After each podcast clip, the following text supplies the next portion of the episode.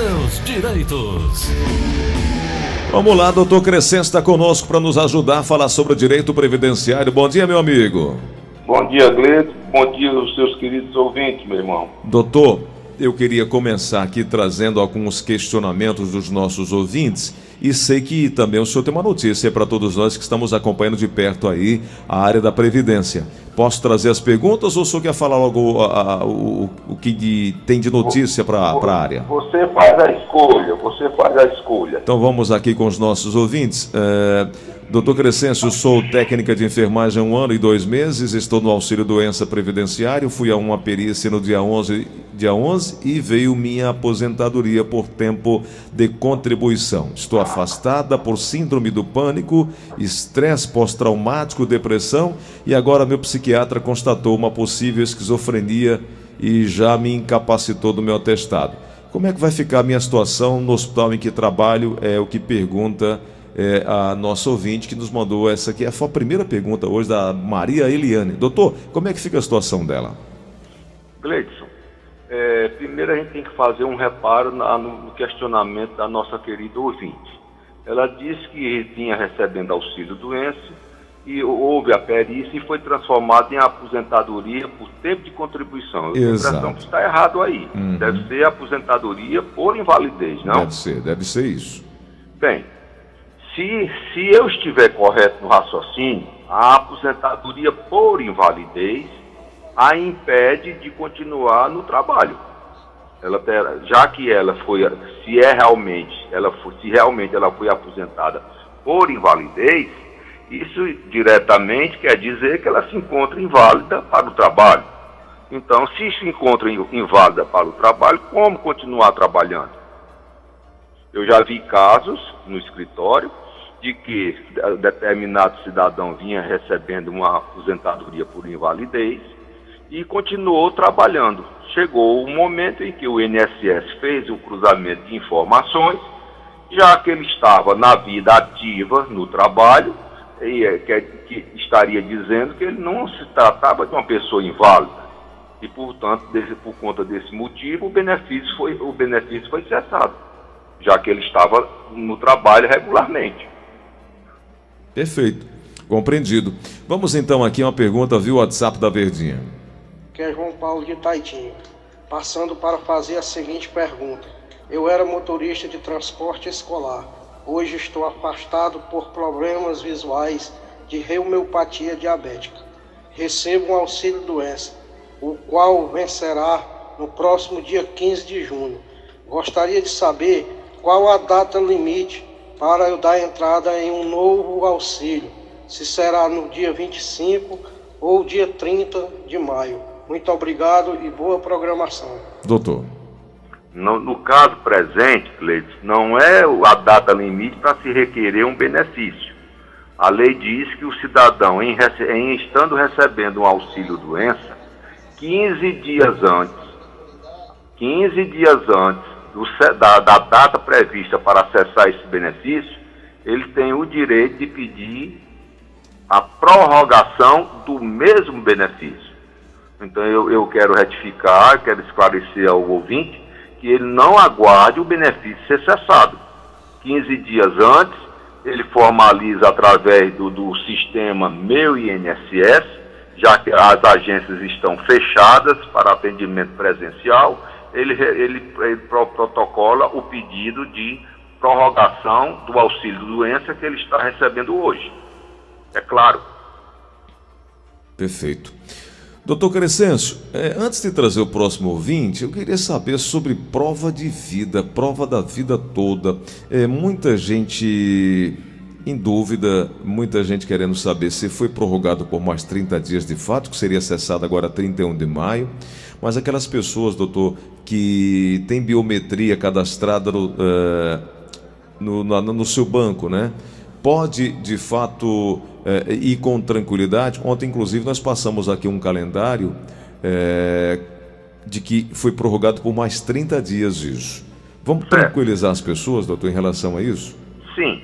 A prova de vida é um dever para nós que estamos recebendo um benefício da Previdência.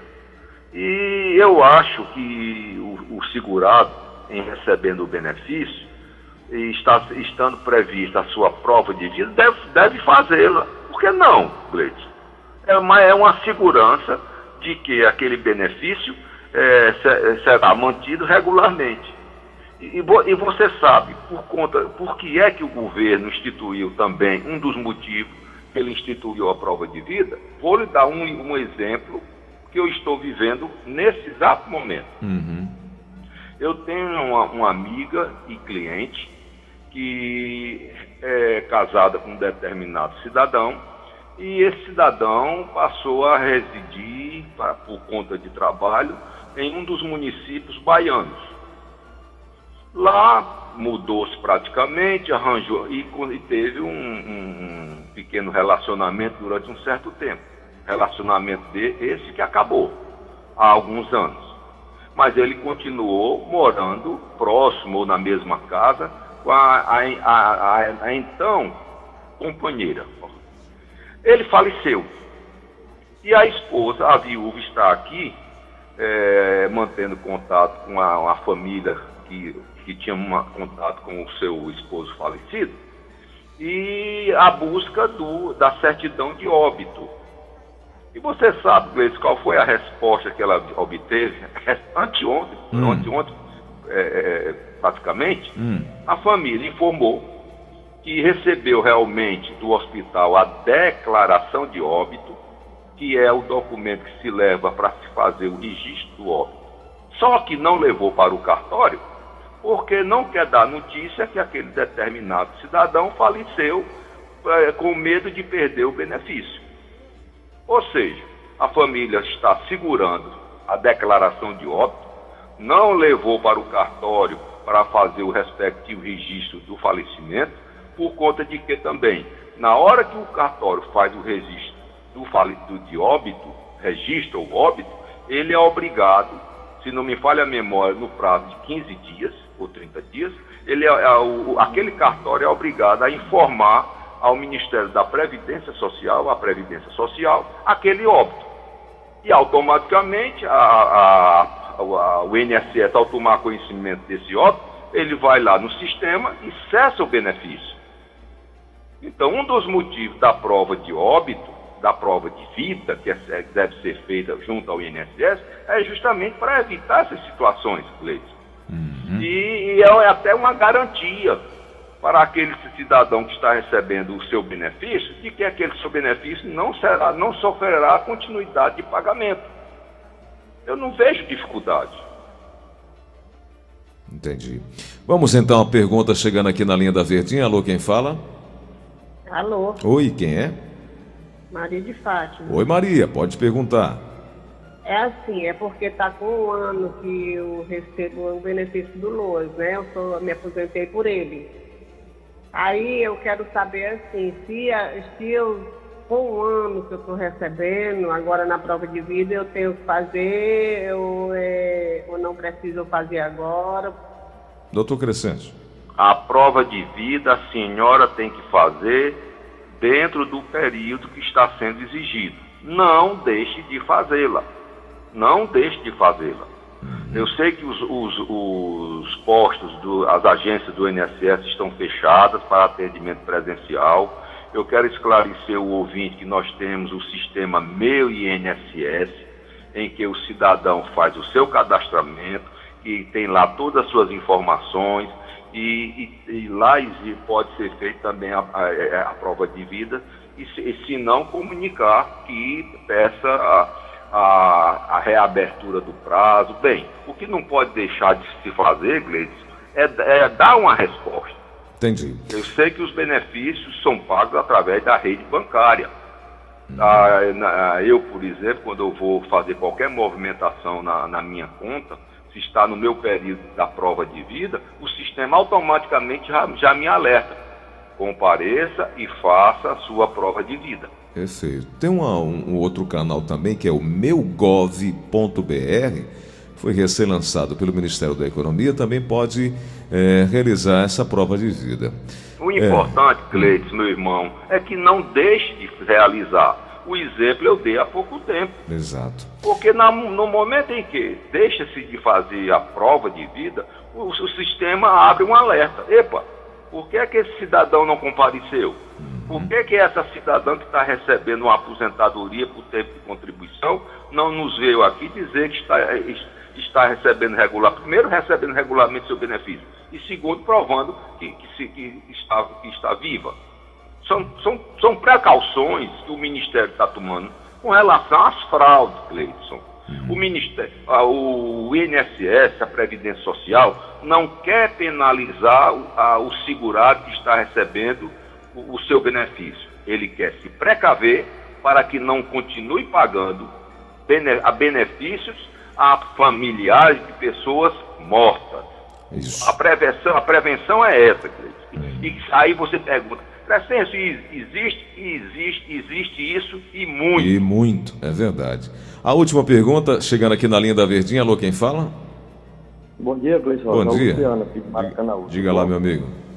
Bom dia e Bom. parabéns pelo programa. Não, Obrigado. é que eu queria fazer essa pergunta para o doutor Crescencio. Pois não. Que eu sou aposentado há quatro anos. Me aposentei pelo tempo de contribuição. Uhum. Continuei trabalhando.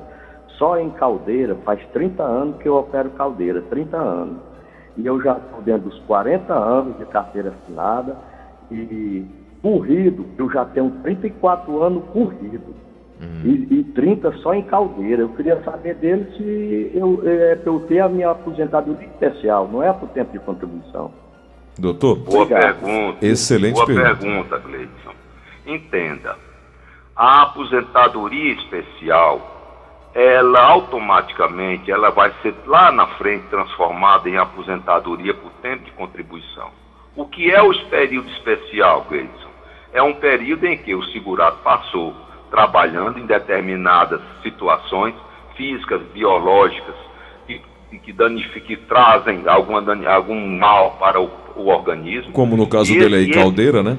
E ele é em caldeira e, e, e isso vem por, por causar danos à saúde, é, existe um, um, um percentual, dependendo da, da profissão, que o seu benefício, vamos supor, você trabalhou 10 em, em, em regime especial, em caldeiras, em coisas é, que hospitais. Então, em vez de esses 10 anos corresponder para a Previdência, existe um acréscimo de 1,4 ou seja, 40%. Então, quem trabalhou 10 para a Previdência não são 10 anos, são 14 anos, e assim sucessivamente.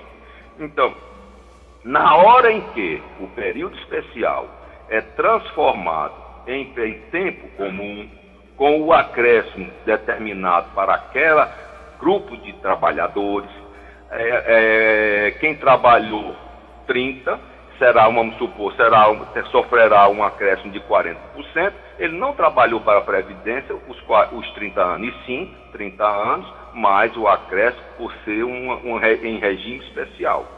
E na hora que acontece essa transformação, que, esse, que a soma desse tempo todo chega no mínimo a 35 anos, o cidadão será aposentado por, por, por, seria, era aposentado, que hoje não existe mais isso, viu, Gleidson? Infelizmente. Uhum. A aposentadoria por tempo de contribuição, a última reforma acabou. Acabou. Puxa vida. Então, é, é essa aposentadoria, o tempo especial é transformado, era, era transformado, e na hora que completasse as, os 35 anos de contribuição, o cidadão seria aposentado por, através de sua aposentadoria por tempo de contribuição. Maravilha. Doutor Crescencio, nós começamos dizendo que o senhor ia trazer notícia é, para nós e esse é o momento. É. Você se lembra muito bem, desde as, vezes, as várias vezes que eu participei aí no seu programa, eu sempre me mostrei e me mostro contrário às reformas que são postas na Previdência Social. Quando da última, por vários motivos que eu deixei bem claro aí com você, é, batendo aquele nosso papo sobre direito previdenciário, eu sempre disse que a reforma que estava sendo posta existe, é, atra, é, estava trazendo e apresentando inúmeras irregularidades. E agora já começaram a surgir as respostas. Qual é a grande notícia? Hum.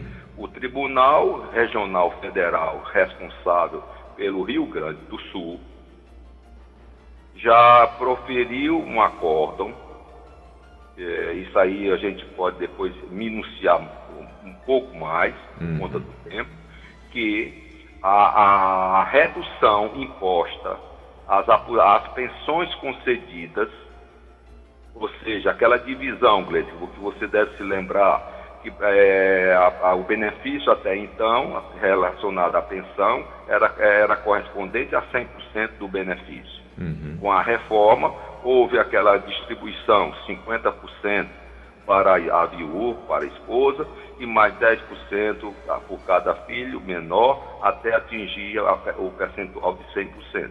Então, essa redução imposta pela reforma, o Tribunal Regional Federal responsável pelo, pelo Rio Grande do Sul já decidiu que é inconstitucional. Hum.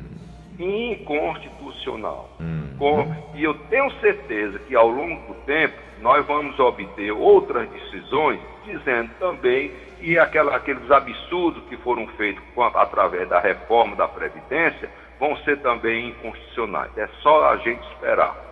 A primeira decisão, a nível de, de Tribunal Federal, já saiu.